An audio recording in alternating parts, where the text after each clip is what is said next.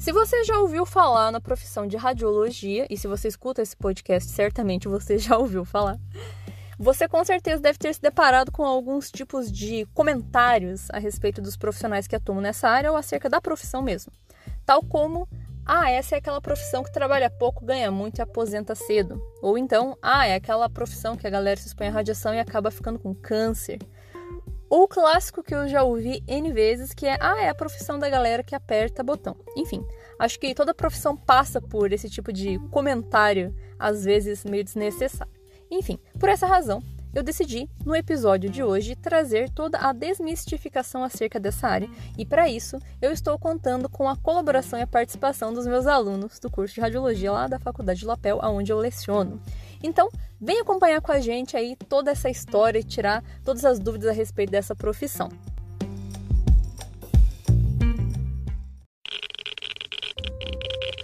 Radiation detected. Red dot.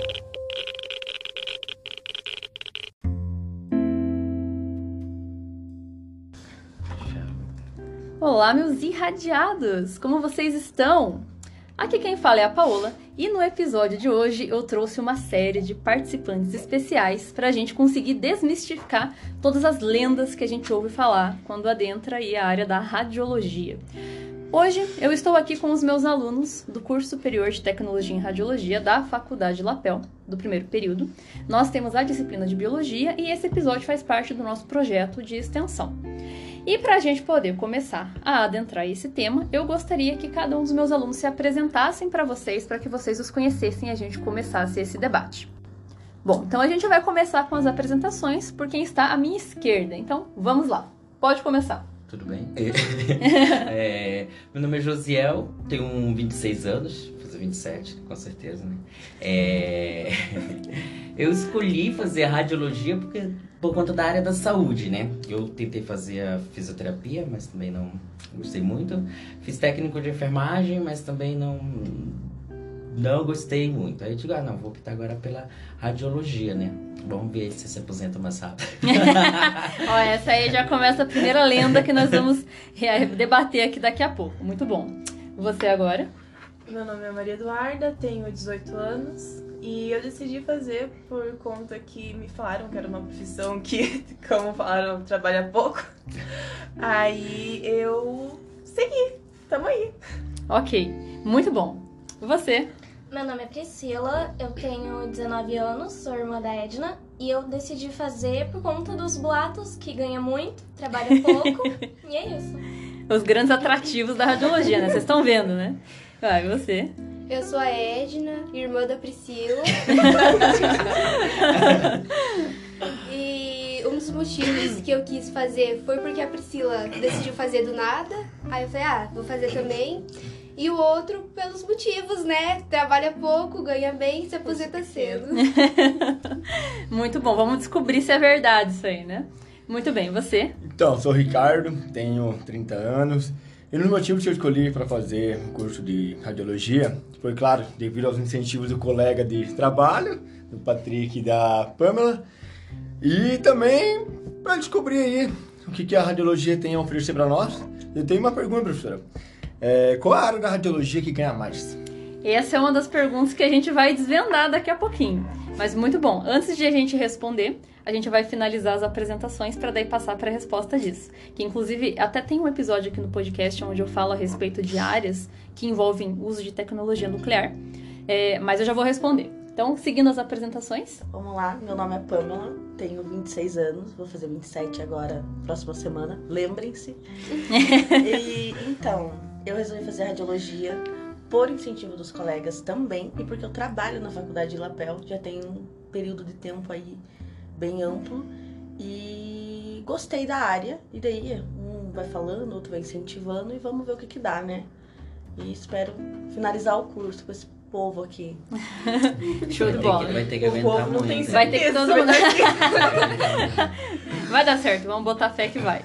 E por fim. Meu nome é Patrick, tenho 33 anos, também trabalho na instituição e quero fazer, aumentar o meu conhecimento, porque trabalho na área de manutenção e temos equipamentos a qual necessita desse conhecimento para poder trabalhar com eles. Pois muito bem, então todos devidamente apresentados, agora a gente vai começar as nossas sessões de perguntas.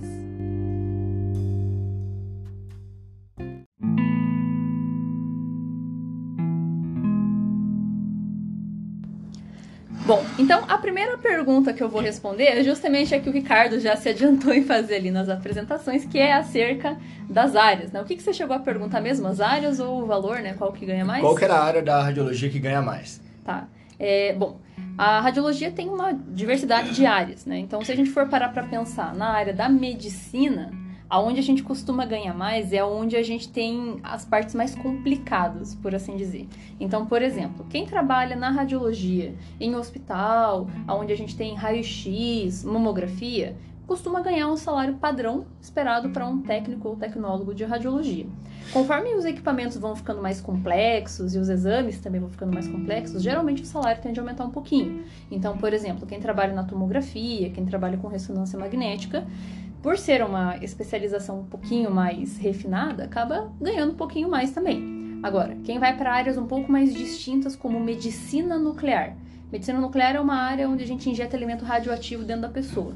Então, se você vai para uma área dessa, em virtude da, do risco associado, que é maior do que das áreas anteriores que eu mencionei, então o salário aumenta também consideravelmente, só que é muito mais difícil de entrar, né? Esse é o problema. Então, se vocês, alunos que estão ouvindo, tiverem a oportunidade de fazer estágio em uma instalação de medicina nuclear, por exemplo, ou ainda radioterapia, que inclusive tem um episódio aqui no podcast sobre isso, que é para tratar câncer. Em virtude do, do, da atenção que você precisa ter, porque se você não cuidar, você mata o paciente, também é um salário mais considerável. É, não, não foge muito do piso do técnico e tecnólogo em radiologia, mas assim, se for comparar, tem um pouquinho a mais pela valorização do profissional, pelo conhecimento que tem que ter. Então, respondendo sua pergunta, é, é, mais, quanto mais complexo, ganha um pouquinho mais. E principalmente tratar a ansiedade, sabe?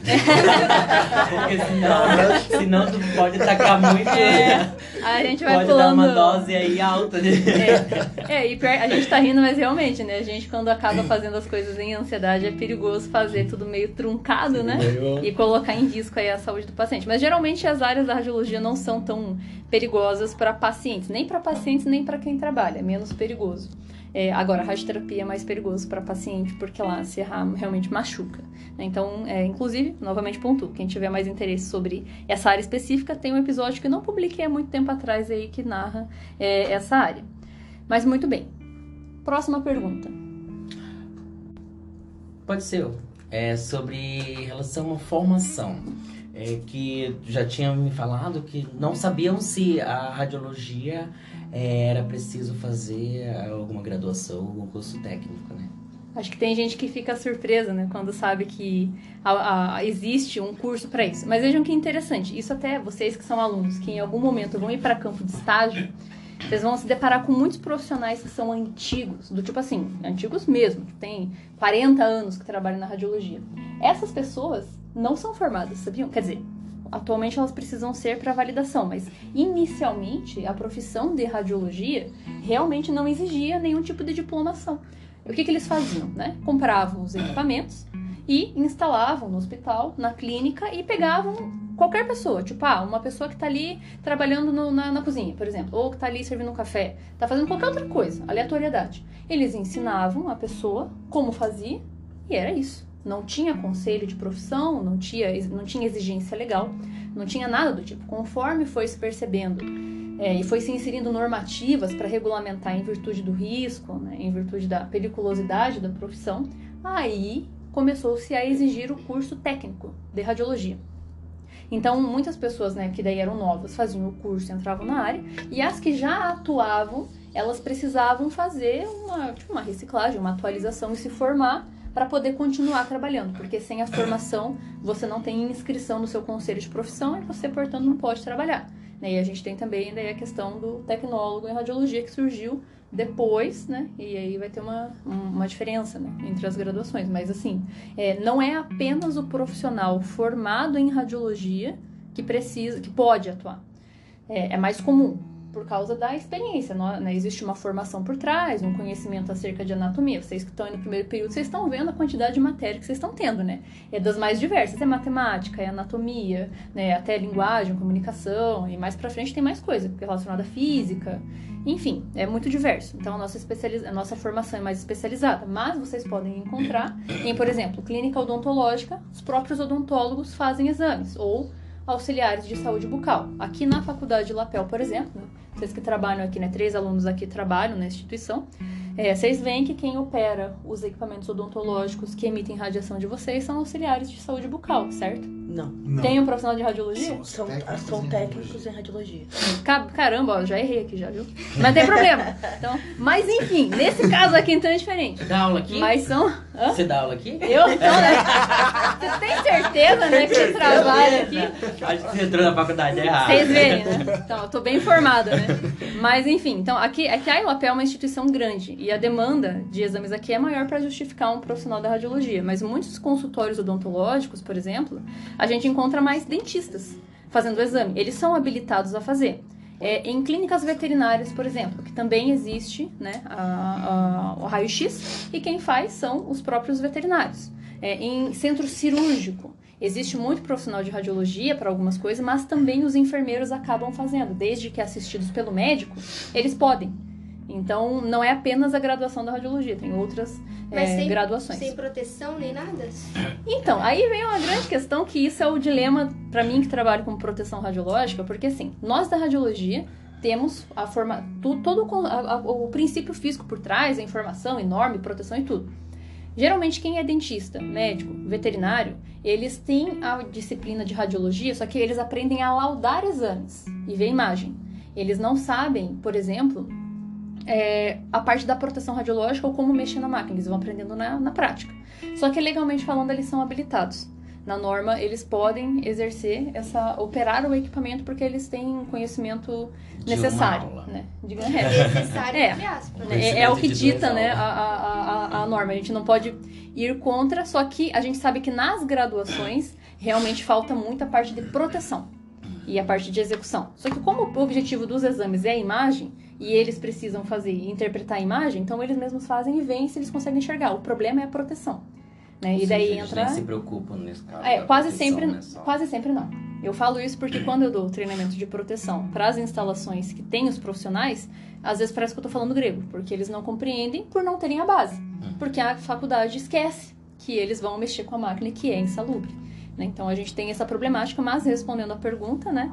é, então sim, existe uma profissão para você poder mexer no equipamento. né? É, existem profissões. Você tem que ser formado em alguma dessas profissões, seja radiologia. Os biomédicos também podem, né, eles são habilitados a operar né, com equipamentos emissores de radiação, né, formador, formação de imagem, e as outras profissões que eu já citei. Então, tem que ter uma formação. É, naquele caso aí você pontou, é, falou agora há pouco, é, eu queria saber também a diferença do técnico, né? E do tecnólogo. A diferença das graduações. Né? Muitas pessoas pensam que é a mesma coisa. É, essa questão de estruturação de curso, inclusive, não é só para a radiologia.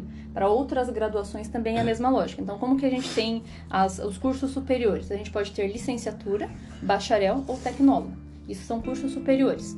Técnico é uma formação nível médio. Né? Você termina a sua escola, né, a- o segundo grau, e você pode ter uma formação complementar para te profissionalizar que daí é o curso técnico. Então, existe, por exemplo, o técnico de radiologia, que você vai ter ali uma graduação de dois anos e você vai trabalhar na área ali com os equipamentos. O tecnólogo é um curso superior, tal como o bacharel e a licenciatura. Na radiologia é um curso que dura três anos. É, só que daí, para fins práticos, o que, que acontece? Nada, é igual. O conselho é o mesmo para as duas profissões. Tá, mas aí no caso, o técnico, ele também consegue fazer especialização? Não, Não. Agora o tecnólogo, ele já Sim. consegue, né? A Então, principal, né? exatamente, a principal diferença do técnico e do tecnólogo para na radiologia e na- nas formações em geral. Como o curso técnico a nível médio, acabou, é profissionalizante. O tecnólogo, por ser curso superior, você é habilitado, por exemplo, a se pós-graduar em alguma coisa. Então, por exemplo, ah, você pode fazer um mestrado, você pode seguir a área acadêmica, a área de pesquisa. Existe uma história que eu ouvi falar uma vez, que eu não sei se é verdade, porque são papos que rolam entre profissionais formados, que é o seguinte: que num futuro o técnico seria limitado a trabalhar com raio-x, mamo e tomografia, por exemplo. Agora, o tecnólogo seria habilitado para trabalhar com medicina nuclear, com industrial, com radioterapia. Né? Hoje não existe diferença nem de salário, nem de conselho. É o mesmo conselho para as duas coisas. Tá? Então, o que a gente, nós tecnólogos fazemos, o técnico faz também. Tá? Mas a diferença está nessa possibilidade de expansão, uhum. né? de você poder ir para o curso, né? É tá, uma... aí no caso não tem diferenciação de salário. Uhum. Porém, o tecnólogo ele pode para assim, para ele ter um valorzinho a mais, ele pode fazer essas especializações né, e atuar diretamente numa área que eu, pode ser que conta mais nos né, valores, né? Exato, como por exemplo, medicina nuclear e radioterapia. Geralmente o técnico até tem especializações ali. Quando você faz um curso é, superior, né, um tecnólogo, por exemplo, e você faz as especializações, você fica mais, é, mais chances de ir para uma área onde ganha mais, por assim dizer. E hoje em dia também tem uma coisa que a gente ouve falar que existe diferenciação, existe uma função nova que, na verdade, a função não é nova, mas agora tem sido cobrada. Que toda instalação de radiologia tem que ter, seja odonto, seja veterinário, seja radiologia médica, que chama supervisor de radioproteção. Teoricamente, pelo nível de exigência que, essa, é, que essa, esse título exige, costuma ser necessário ser um tecnólogo.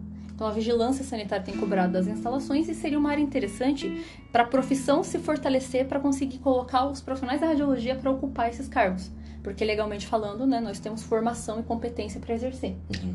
É uma coisa que, não sei se vocês lembram, até a professora de enfermagem, ela falou isso desse caso, que a gente perguntou, eu lembro que a gente perguntou isso, quem ficaria responsável pelo técnico, né? É, dentro do, do hospital, né? Ela falou que seria o médico. Isso. Quando a gente tem instalação, tipo, por exemplo, se a gente errar. Por exemplo, teve um caso que aconteceu uma vez numa tomografia, que a, era uma criança que foi fazer o exame lá nos Estados Unidos. Então, o que, que aconteceu? É, a mulher, ela não sabia como a tomo funcionava. Então, como que é o exame? Você bota a pessoa dentro, né, da máquina, e quando você faz o disparo, ela faz 150 cortezinhos de imagem, de uma vez só. E a mulher não sabia, ela achava que cada vez que apertava o botão era uma imagem.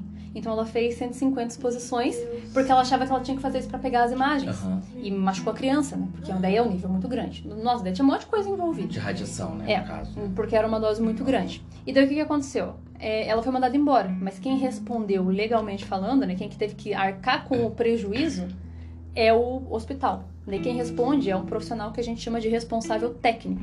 E ele geralmente é o médico responsável da instalação. Então, por nós, se a gente errar, tipo, ah, entrou na sala com metal na ressonância e estragou a máquina, a gente é mandado embora, mas quem se responsabiliza é o responsável técnico. Ah, injetou o contraste na pessoa, a pessoa morreu. Quem se a gente é mandado embora. Quem se responsabiliza é o responsável técnico. Tá, aí no caso, o tecnólogo, uhum. no caso, ele não pode ser o responsável técnico. Não, cara, que per... essa, esse negócio aí é um negócio muito interessante, inclusive agora tá proibido por lei, tá? Que antes não era. É, muitas, é, depois que mudou a norma de segurança, o, é, teve muito. O Conselho de Radiologia queria que o técnico de radiologia, o tecnólogo, fossem res, esses responsáveis aí. Responsável técnico. A gente pode ser supervisor de radioproteção. Isso é uma coisa. Agora, responsável técnico, ele é responsável por tudo na clínica. Tudo. Não é só radiologia. Ele é responsável por qualquer coisa. Sim, sim. Se o enfermeiro matou o paciente porque injetou ele água é no lugar do remédio, é o responsável técnico. Se o outro médico laudou errado o exame e a pessoa estava com câncer e não viu, é o responsável técnico. Então é por tudo, não é só radiologia. Então daí o Conselho de Radiologia queria que fosse responsável técnico por causa do nome, né? Técnico de radiologia. Mas não é a mesma coisa. É um outro rolê muito pior. Então aí foi tirado. Então a gente, como profissional de radiologia, não pode assumir cargo de responsável técnico por instalações médicas, porque é um rolê muito é muito mais embaixo, não é só radiologia, é tudo, né? Então, e abrange todas as abrange áreas que tudo. dentro do hospital, né? Exatamente.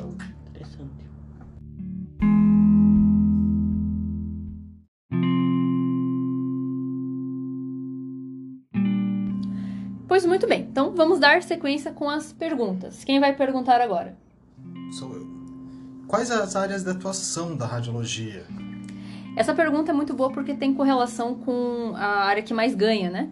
É, quando a gente pensa em radiologia, geralmente os cursos são mais voltados para a parte da medicina. Tanto que aqui mesmo na Elapel, a formação que vocês estão tendo é mais voltada para a área médica, né? Vocês têm ali a salinha de raio-x médico, as disciplinas são de anatomia e nananã. Então a gente tem sim a área da medicina, mas além da área da medicina, tem outras áreas que são muito expansivas, especialmente por ser tecnólogo. Então, tem a área da indústria, por exemplo, que é pouco falado, inclusive aqui no podcast tem um episódio onde eu falo a respeito das aplicações da radiação na indústria. Então, se vocês que estão me ouvindo tiverem interesse em saber um pouco mais, tem episódio aqui. É, mas respondendo acerca né, dessa questão de áreas, então na área industrial, é que qual que é o problema? Na indústria, por exemplo, não é obrigado a ser profissional de radiologia. Eles podem dar um treinamento né, para alguma pessoa lá que, como é, não, não lida com gente, lida com peça, né, geralmente, ou qualquer coisa do tipo. Então, não precisa ser necessariamente uma pessoa da radiologia por questão de segurança. Só tem que ser uma pessoa que, tre que seja treinada para ela ter a segurança dela. Mas ela não precisa aplicar segurança para nada, porque são objetos que são irradiados ali.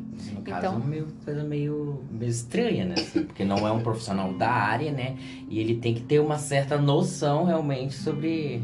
É, o que acontece, é, por exemplo, a gente tem muito relato de acidente radiológico que acontece principalmente na indústria. E uma das maiores causas é justamente por falta de conhecimento mínimo necessário para operar os equipamentos ali da, que emitem radiação ionizante, né? Por assim dizer. É, então a gente tem essa parte, né, da, essa problemática relacionada a pessoas que não têm todo o conhecimento da industrial, que acabam ocasionando acidentes radiológicos. Mas, de modo geral, é um debate que o nosso Conselho de Radiologia sempre tenta intervir. Por exemplo, é muito comum a gente ter essa, esse debate para raio-x de aeroporto que realmente é um nível muito baixo de exposição e não expõe público num geral, nem muito menos o operador. Mas só por ser emissor de radiação, o conselho acha que deveria ser um profissional de radiologia. Seria bom por abrir campo de trabalho para quem é da área, né? mas é, é, em virtude dos riscos não é obrigação, não é obrigatório. É outro lugar onde a gente tem aplicação de radiações e que também poderia ser um profissional de radiologia, mas não é. Raio-x de porto. Então, o que, que acontece? Em porto ou até mesmo em fronteiras, a gente tem máquinas bem grandes de raio-x, que eles são chamados de acelerador linear, que é para radiografar carga de coisas que estão passando ali, para ver se não tem gente vindo junto, ver se não tem nada de contrabando, coisas muito absurdas, né, vindo junto ali com os materiais.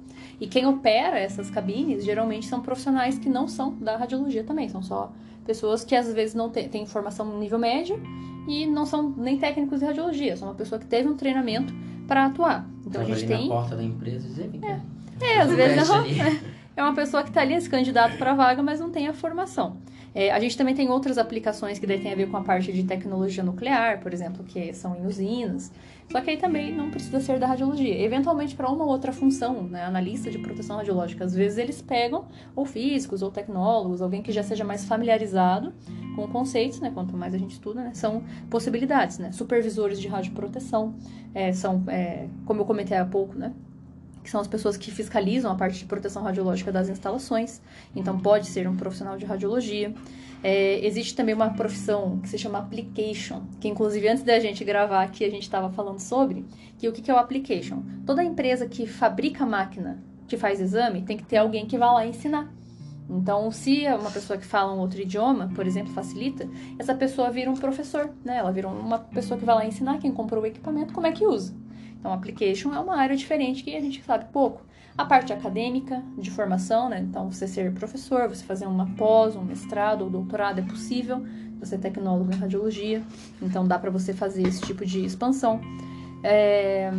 que mais que tem? Ah, sim, a parte de física médica, por exemplo, que daí é a parte que eu trabalho, que é fazer bateria de teste, protocolo de qualidade, segurança radiológica. Então, existe muita área diferente que às vezes a gente nem fica sabendo. Dosimetrista, né, que é pessoa que gosta de física, então para você ir lá calcular dose na radioterapia, ajudar a definir campo de incidência, né, é surreal, só que né, é, é coisa de doido. Mas então são áreas aí de expansão. Então vejam quantas eu já listei. A gente foca mais na radiologia médica, mas existem outras áreas que são possíveis, vai depender do quanto você está empenhado em investir para querer conseguir correr atrás disso. Enfim, então como a gente pôde constatar, a gente tem aí N áreas né, de aplicação aí da, da radiologia. Na área industrial, tem tempo estipulado para trabalho diário? Sim, e é até mais criterioso do que na área médica. Né? Então, na área médica, a gente sabe que existe uma limitação de tempo. Com relação à carga de trabalho. Então, por exemplo, né, quem trabalha na radiologia, ou você faz dois plantões de 24 de 12 horas, ou você trabalha 4 horas semanais, para que no final a sua carga horária seja 24 horas.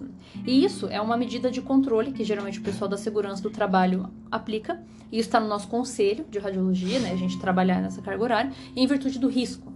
Então, como é um risco inerente que está ali presente no ambiente, não tem como você é, minimizar ele além das aplicações de proteção radiológica. Então, a medida de redução de tempo é um, é um jeito de controlar o risco das pessoas. Na radiologia, o nosso risco de exposição, o risco para a saúde é muito baixo. Só que na indústria, dependendo da área, e o órgão que cuida é um outro órgão que não é vigilância sanitária, a Comissão de Energia Nuclear, eles são muito mais criteriosos e rigorosos. Então, para quem vai para industrial, também tem a questão de limitação de tempo, vai depender da área, como eu falei. Para quem trabalha em raio-x de aeroporto, para quem trabalha né, é, em raio-x de porto, né, que vem lá os, os, as cargas né, e fronteira, às vezes pode acontecer de não precisar porque eles trabalham numa cabine longe, né? O do aeroporto eu não lembro, não tenho certeza. Mas se for, por exemplo, em gamografia, que é fazer raio-x de peça, se for em sala de radiação industrial, né? principalmente quem faz radio, é, radiografia de peça, aí como a exposição, o risco ali é grande, então aí tem essa limitação de tempo, sim. Professora, agora que a gente está falando de tempo, de serviço, o que mais interessa a todo mundo é saber a gente vai trabalhar pouco, né? É verdade isso?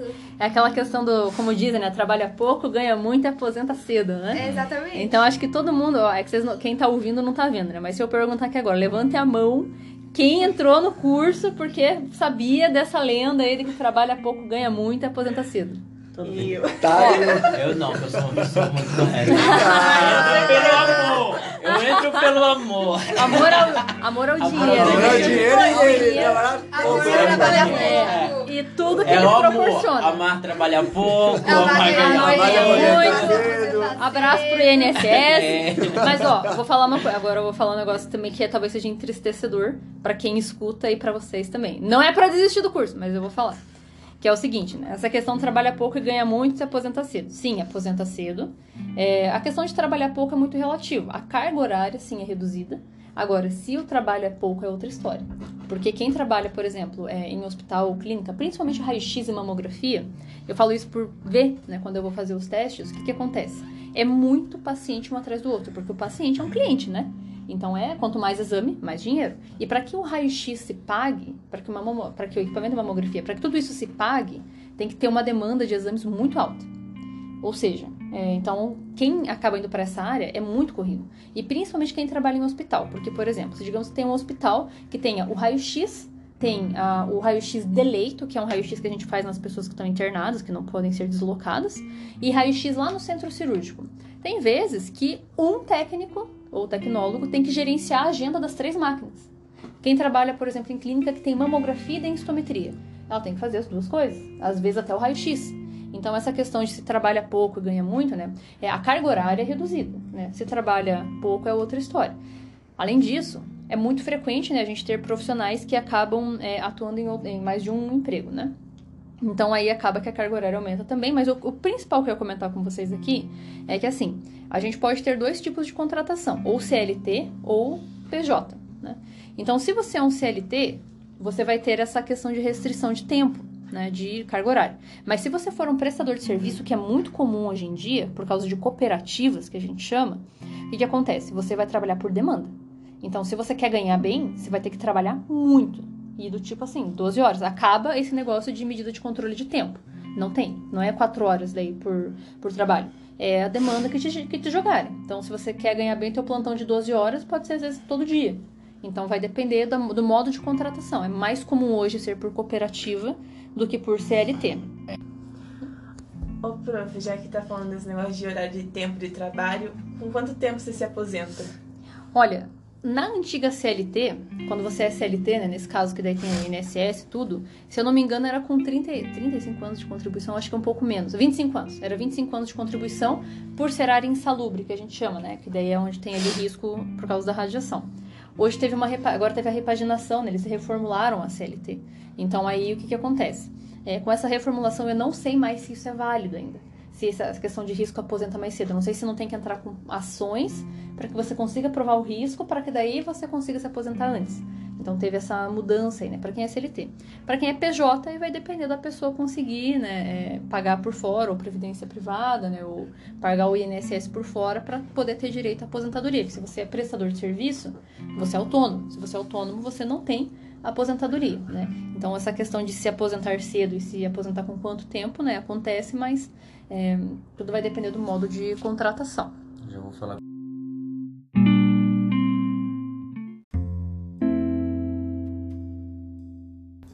Então, pegando essa deixa de aposentadoria, me falaram que se manter no campo de trabalho da radiologia é muito difícil também porque é um campo muito pequeno, é verdade? Então, essa pergunta, ela cabe muito até com o que a gente já falou agora há pouco a respeito da variedade de áreas. É, então, assim, eu não vou dizer que é difícil, mas também não vou dizer que é fácil. Né? Porque o que, que acontece? A gente tem muita área e às vezes tem muita concentração de profissional formado na mesma área e que todo mundo vai estar competindo pela mesma vaga. Hoje a gente passa por esses processos de terceirização que, querendo ou não, né, complica porque vai ter um monte de gente pegando um monte de plantão e um monte de hospital e acaba né, saturando ali essa parte. E todo mundo querendo ir para a área médica, que é mais comum, onde tem mais disponibilidade, né, é, é, fica um pouco mais competitivo, digamos assim. Só que o que, que acontece? Eu observo isso quando eu vou para campo. Tem muito profissional que está na área né, e que está ali trabalhando, às vezes é ou porque alguém indicou, isso não tem como dizer, né, que não acontece, às vezes é, tem disso ainda. Mas e muita gente está ali despreparada, né? É, é, muita gente que está ali, aliás, né, é, que quer entrar e está despreparada. Então, às vezes pensar que tendo o diploma é o suficiente. Tipo, ah, eu me formei, beleza, agora eu vou conseguir um monte de, vou trabalhar. Isso não é nem só para radiologia, isso é para qualquer profissão. Não basta ter o papel. A gente tem que é, saber exercer a função porque é o que vai ser exigido na prática mesmo.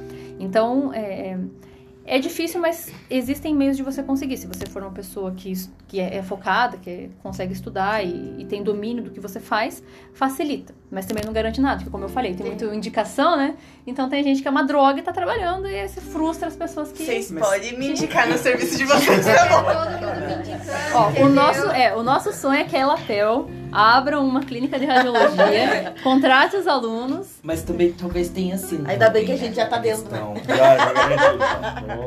A questão de a pessoa se formar e, acho, sei lá, não fazer nenhum outro curso, ela fica ali na sua zona de conforto, né? É. Porque tá ali, já tá trabalhando. E se fica tudo ali- certo. É. É, pra Então- ela ali tá sendo conveniente só ali, né?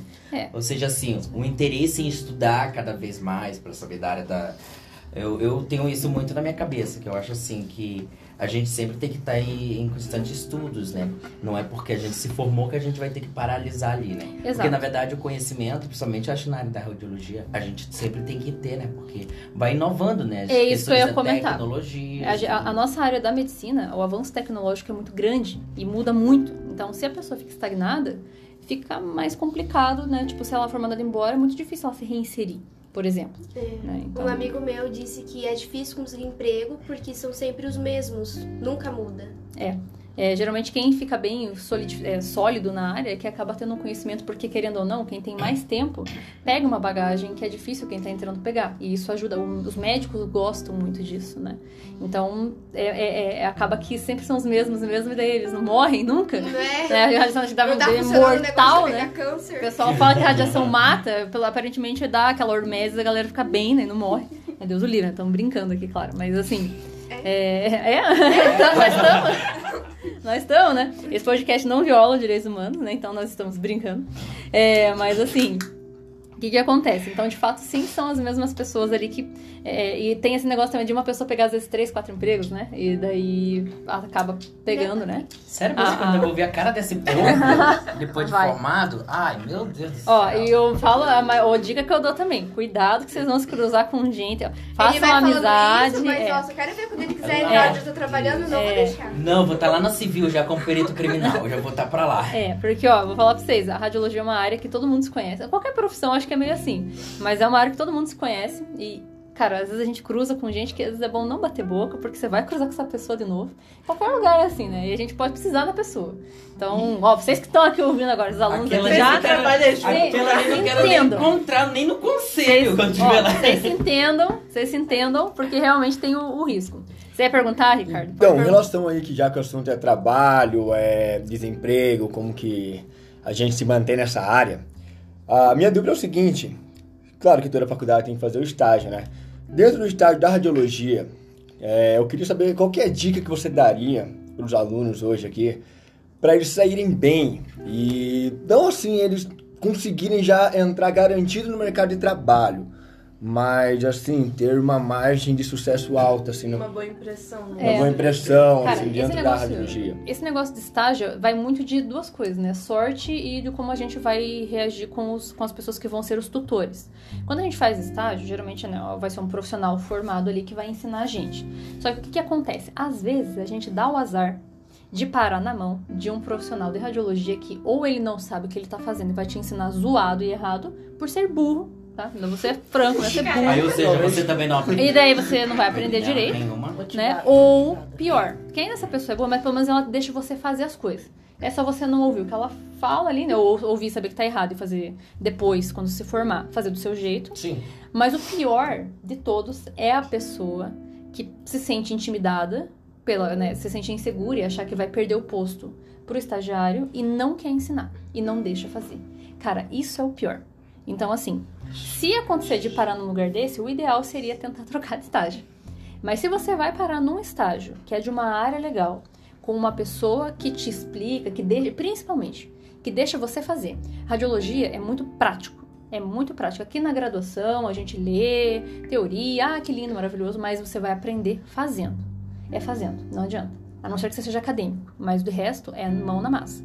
Então, se você vai num estágio, primeira coisa é você se mostrar que você, né, que você é disposto. A pior coisa que existe, eu já vi isso em campo, é o estagiário ficar sentado mexendo no celular, no campo né? Entendeu? Porque daí o que, que acontece? Na hora de executar. É igual trabalho, né? Nenhum chefe gosta que você fique parado ali, em vez de você ir fazer o exame e se mostrar proativo, né? Que você fique mexendo no telefone. É, então, essa questão né, de mexer no telefone, por exemplo, atrapalha.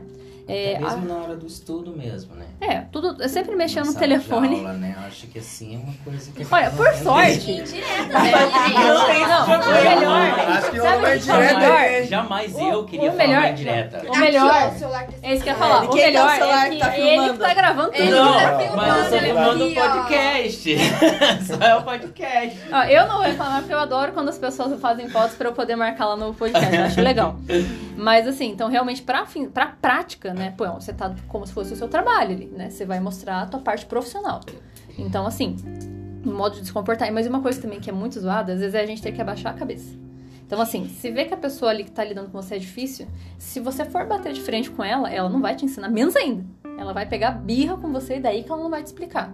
Então, a dica é tentar, né, é, relevar, né, em prol do aprendizado. Né, e absorver o máximo possível. É tentar ter o mais, o mais prático possível. E também, se der para variar os campos de estágio para pegar áreas diversificadas, né, então pegar um pouco de reço, um pouco de tomo, um pouco de mama. Quanto mais vocês sabem, porque assim, raio-x é o, é o carro-chefe, tem que saber. Mas se puder aprender outras áreas diferentes, é muito bom. Né? É a imagem que passa de credibilidade. Infelizmente, fazer o estágio em um lugar não vai garantir que a gente vai conseguir um trabalho lá. Mas é uma porta de entrada. Você mostrar a tua versão profissional, tem sempre alguém olhando. Sempre. Então, essas seriam as principais dicas. Nesse caso do tutor de, de estágio, é tutor, né? De estágio. É, eu chamo tutora, Ele, aham. ele seria de alguma área específica do curso? Não, ele é um profissional que ele, ele é um empregado da clínica. Ele é um Ah, trabalhador ele não da é clínica. da faculdade. Ele não é nosso. Eu- eu- quando a gente vai para campo de estágio, quem ensina a gente é um trabalhador.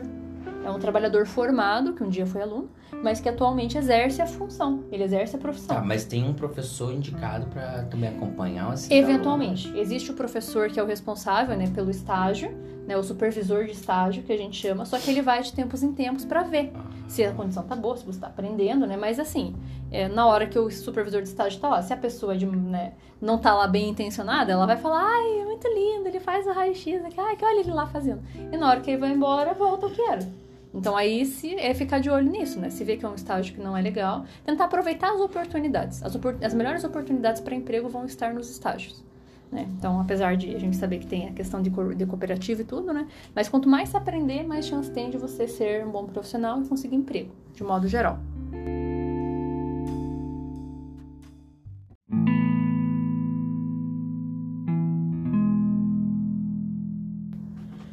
Então, professora, agora é minha vez, vamos lá. Uma das coisas que eu mais escutei quando comentava com alguém, até pessoas da minha família, vou fazer radiologia. Entrei no curso de radiologia. Pamela, e aí? Mas não dá câncer? Não morre cedo? Adianta trabalhar e ganhar, é, trabalhar pouco e ganhar muito e morrer cedo? Você não vai aproveitar nada. Era isso que me falavam. É verdade, prof? Então, é, essa, essa acho que é uma das coisas que a gente mais ouve falar é que muita gente tem medo do curso porque acha que esse, essa afirmação é verdade, né?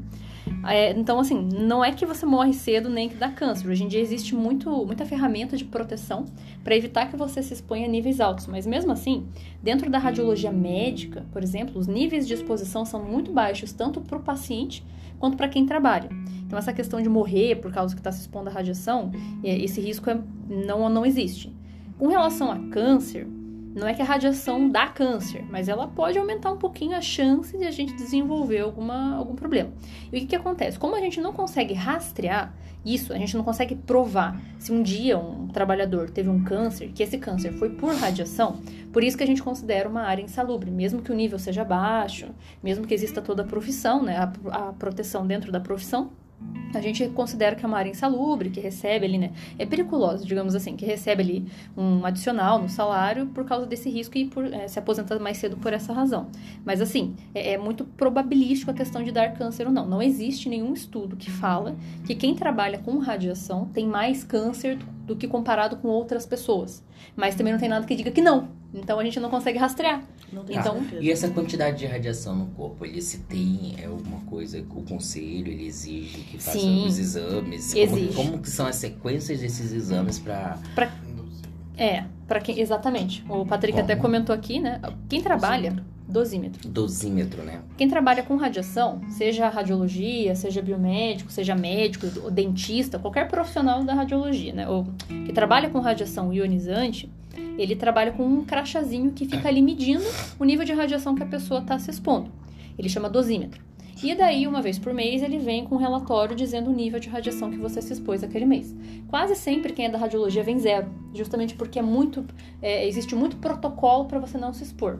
Né? Então Mas a chance é muito baixa. Esse dosímetro, ele já é, é, é obrigado É obrigatório. Aham. Quem trabalha, empresas fornecerem Isso. para os técnicos. o teu empregador, se você for CLT, a sua empresa, né, que você trabalha, ele vai comprar um dosímetro e vai te dar para você ficar medindo, porque é obrigatório. Eles são obrigados pela vigilância sanitária a controlar Aham. a tua exposição. Se passar de certo valor, você é afastado. No raio-x normal, isso também? Sim, qualquer área que tem radiação dá ionizante, indústria, né, é, tecnologia, pesquisa, saúde, qualquer área, para quem trabalha. E esse relatório, como é que ele vem? Ele é um papelzinho que ele vai vir com o nome de cada pessoa, né, cada usuário, e na- o nome de cada um vai ter listado os meses de trabalho e a dose referente a cada mês. Tá, aí no caso, é, então vai diretamente do aparelho para o sistema. Ou Isso. tem que levar o aparelhozinho dosímetro para poder É, o, verificar. o isso? dosímetro a gente envia para o laboratório que faz a leitura, Ah, né? Ele vai fazer a leitura e vai devolver esse o valor que foi lido no formato de relatório. O RH, o segurança do trabalho vai pegar esse relatório e vai disponibilizar para os funcionários verem, eles têm que ter ciência do quanto que se expõe, e existe uma limitação que a norma estabelece. Se passar de certo valor, você é notificado, e se passar de mais um outro valor mais alto ainda, daí você é afastado. Já mas conheceu alguém antes- que foi afastado? Não porque a pessoa era responsável técnico, dela não podia afastar ela mesma. Então ela continuava trabalhando, foi na veterinária. Mas eu já conheci profissionais de radiologia que recebem doses no dosímetro um pouco mais altos que o normal, e daí acontece de ter que ir lá e conversar, perguntar o que. investigar. Por que, que você recebeu essa dose? O que, que você fez? Daí a pessoa vai falar e daí ou ela vai ganhar um treinamento, ou ela vai ser, tipo, jogada para outra área, para não chegar no limite teto ali que ela seria afastada da radiologia, daí, digamos assim. Então, o que que acontece? Porque, não, na verdade, está sendo um- é uma falta de proteção, né? Que ela está recebendo. É, assim, às vezes ela pode. é, dela um mesma. descuidado, Exato. é. Ela Exato. É, quase sempre é descuidado da pessoa. Às vezes, tipo, tem um avental de chumbo e ela vai fazer sem o avental. E daí aparece a leitura lá. Por isso a né? importância, né? Dos, dos Sim. EPIs, né? Exato. E por isso que tem que ter um. cuidado. É. A gente Sim. sabe disso, a gente, É. pelo amor de Deus, né? Então, mas aí por isso Tem que que entra a saber. questão do supervisor de radioproteção, que daí ele poderia olhar o que as pessoas estão fazendo nesse sentido de segurança para fazer com que se exerça a proteção, né? Então, o que acontece é, é essa questão então do dosímetro é para monitorar quem trabalha para evitar. Só que o que que é importante falar, não é porque o seu dosímetro vem zero que, você- que não aconteceu nada, que você não recebeu radiação. E não é porque você tem dose que você vai ter câncer. é, não tem como você definir isso. Esse- esses números, eles são só para controle ocupacional. Porque eles sabem que se passar daquele valor, existe uma chance um pouco maior de acontecer alguma coisa. Abaixo dele, são riscos imensuráveis e indetectáveis que outros, outras exposições a outros agentes causariam o mesmo dano, digamos assim. Tá, aí no Mas caso é assim, para fins de controle, né? o dosímetro pode vir zerado, Uhum. porém a gente pode estar com radiação. Então não, não, não é uma coisa certeza. Isso, ele não é muito preciso, mas Aham. infelizmente hoje é a melhor ferramenta que a gente tem. Mas de qualquer maneira, né, o risco na radiologia no geral é baixo. É mais perigoso para quem é da medicina nuclear, que trabalha com fonte radioativa, elemento químico solto, fonte não selada, é, e para quem é da indústria, que é nível muito alto. Mas na radiologia geral é bem mais tranquilo, né? Então, por isso que é, existe esse controle, mas ele não é tão, tão é, preciso assim, mas dá para relevar. Certo.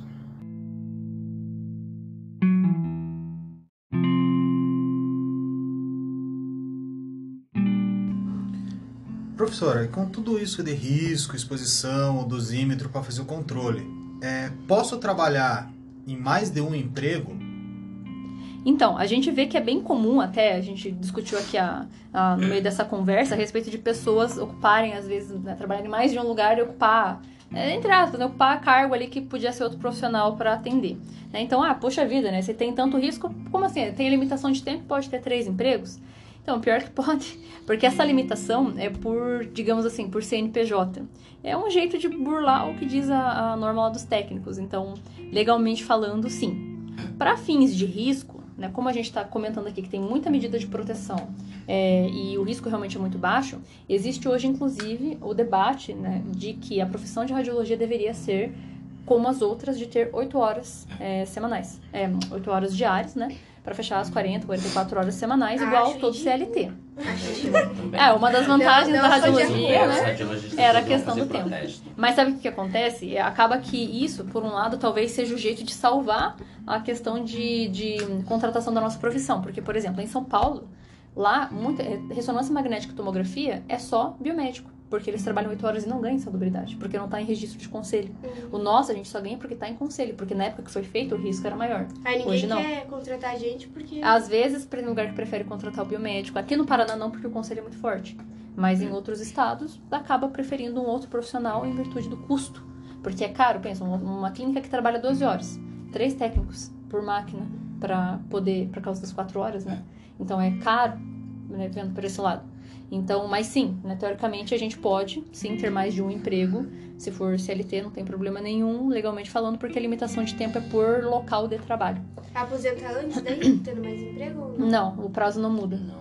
Porque é por tempo de serviço, né? não é por, por quantidade de trabalho. Só vai ganhar É. melhor. Vai ganhar melhor. Né? Vai- só que vai dele- trabalhar bastante. Eu acho que É, essa pergunta vai trabalhar dele pra foi caramba. embasado que ele imagina a mulher dele falar assim, meu marido tem dois Tem empregos. dois empregos. Eu não preciso disso. Meu de dois empregos está irradiado nesse momento. Muito bom. Tá, prof, em questão disso aí, já que trabalho em muito emprego e tudo mais, e essa questão de. de. De riscos, né? Uhum. Em questão assim que a gente ouve bastante também é de ficar estéreo, não poder engravidar ou ter problemas durante a gravidez se você trabalha nessa área.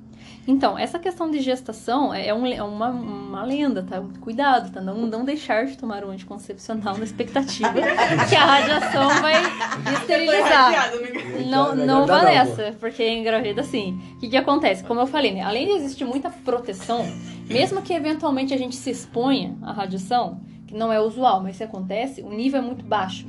Quando a gente tem nível de exposição baixo, ele não deixa estéreo. Ele pode causar pequenas mutações lá nas nossas células sexuais e pode vir a gerar um filho com problema. Só que isso é extremamente raro, a gente chama de efeito hereditário.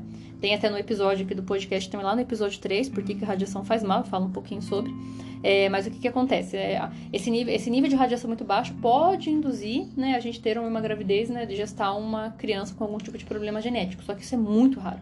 É mais fácil acontecer por condições naturais do que por efeito radioinduzido. E como a gente tem muita proteção, não tem, assim, é, é claro, é conhecimento empírico, quando a gente vê a galera da radiologia, todo mundo tem filho normal, e um monte. Então, assim, não, não, não, não acontece. É, pode acontecer, a radiação induz esterilidade, só que é só quando é um nível muito alto. E isso só vai acontecer em pacientes que tratam câncer em alguma região é, da parte da pelve, bexiga, próstata.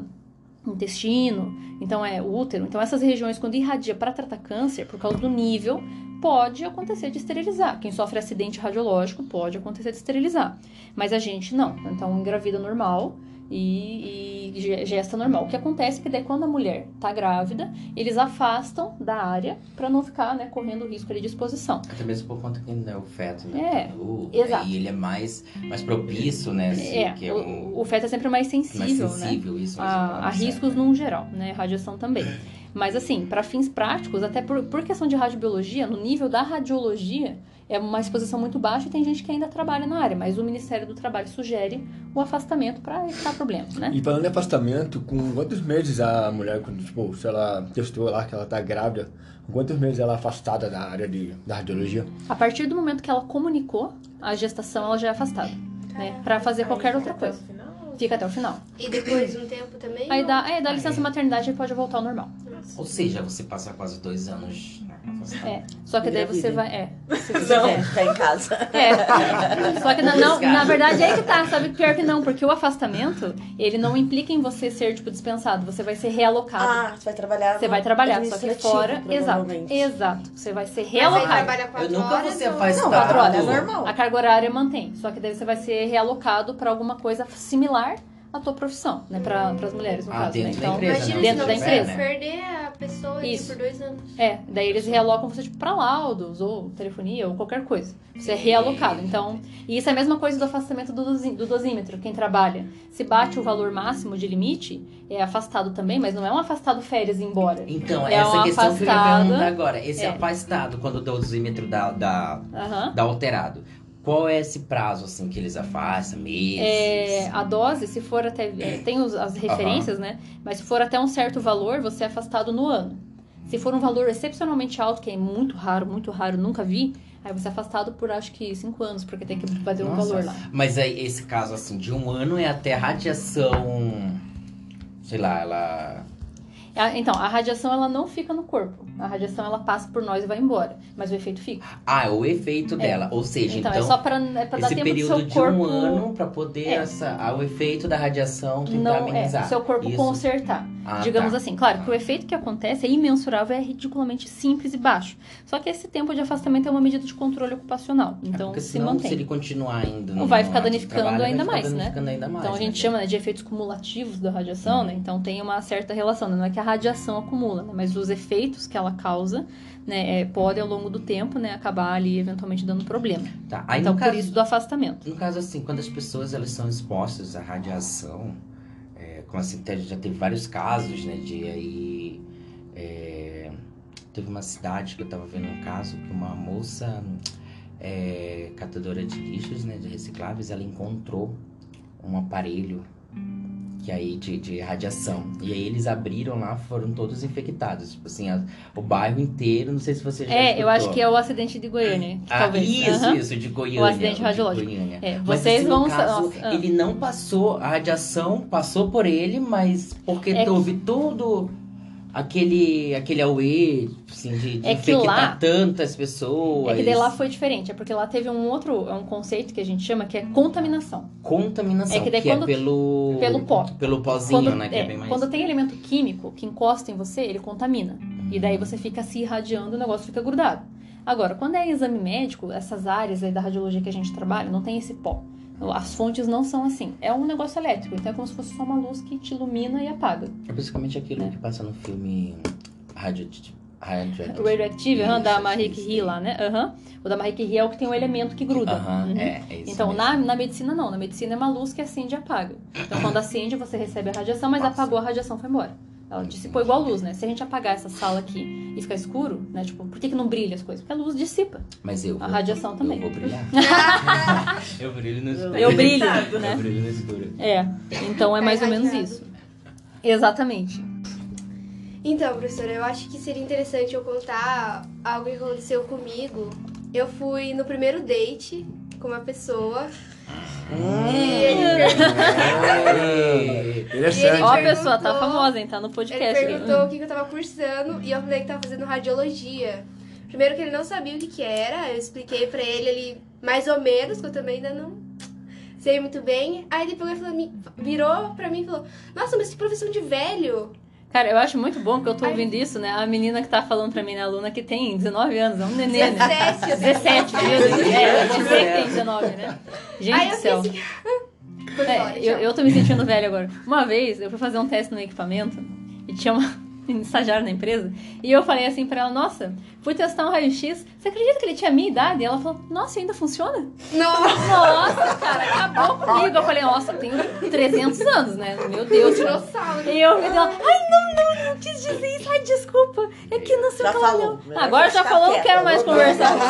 Já não quero mais. Já não quer. Então, assim, ah, cara, não, não sei se é profissão de velho, né? A gente realmente, realmente encontra gente mais velha que a gente já comentou, né? Que fica na Fica área aí muito tempo, 200 né? anos. Trabalhando no Nunca muda. lugar. Nunca muda, né? Isso aí. Mas é uma profissão jovem. Venham fazer radiologia, pessoas, né? Propaganda aí. Venham fazer radiologia. Então vamos lá, prof. Mais uma, uma pergunta aí que a gente escuta muito. A pergunta que não quer calar. Radiologia é só apertar botão? Olha, até, mas só que você tem que estudar pra caramba pra saber que botão que você vai apertar. Estudar anatomia pra você ver, pô. É, então assim, é, isso é uma coisa também que a gente ouve falar. Sempre tem gente que gosta de denigrir a profissão dos outros, né? E é tudo muito fácil até ser você que tem que ir lá e fazer, né? Então, assim, é, é claro que é, existem níveis de complexidade dentro da radiologia, tem algumas áreas que são mais complexas do que outras. Mas, assim, realmente tem um nível de complexidade, porque por mais que seja, né, ir lá né, executar o exame, você tem que apertar um botão para disparar a radiação, você tem que saber o que, que significa cada botão que você mexe. Você tem que entender um pouco da parte da física, para entender os fenômenos que acontecem para a formação de imagem, o que, que muda quando você aperta os botões que tem lá. Cada botão vai influenciando uma coisa na hora de formar a imagem. Né? Então, isso eu falando do mais básico. Então, não é bem assim, né? Existe, como a gente estava comentando, né? Tem gente que nem sabe que tem que ter um curso para isso, né? Poxa, a pessoa passa dois, três anos estudando em cima de um assunto, é porque tem que ter um conhecimento bem estruturado a respeito para você conseguir exercer a, a função e saber que botão apertar. Como eu falei, né? Tudo muito fácil, né? Quando é dos outros, né? Vai você lá apertar o botão para ver se é tão fácil. Vai passar Lidar, né? três anos só estudando anatomia. É. Ah, existe é. De Deus. É muito estudo anatomia, fisiologia, de fisiologia, informática, também. de matemática, de física. Então é uma área bem diversificada. Né? É um conhecimento aí que é exigido para você conseguir fazer. Sentar e chorar. A É, gente, só tá falando, a gente só tá falando da anatomia, né? Professor Marcos André, a gente te adora. é, porque tá ouvindo aí. Mais ou menos. É, Estamos aqui porque só. é, É real- difícil. é difícil. É Nossa. muito nome pra decorar. Sim. É isso que a gente fala da área da, da medicina ainda, né? Pensa na área industrial também, que tem um monte de variação, área acadêmica. Então não é tão simples, tão simplista quanto parece. Tem que ter muito conhecimento de segurança também, que envolve a área, né? Pra saber que botão que tem que apertar e o que que faz, né? Se fosse tão fácil, não precisava de uma formação. Não era exigido legalmente, né? Um profissional É legalmente habilitado.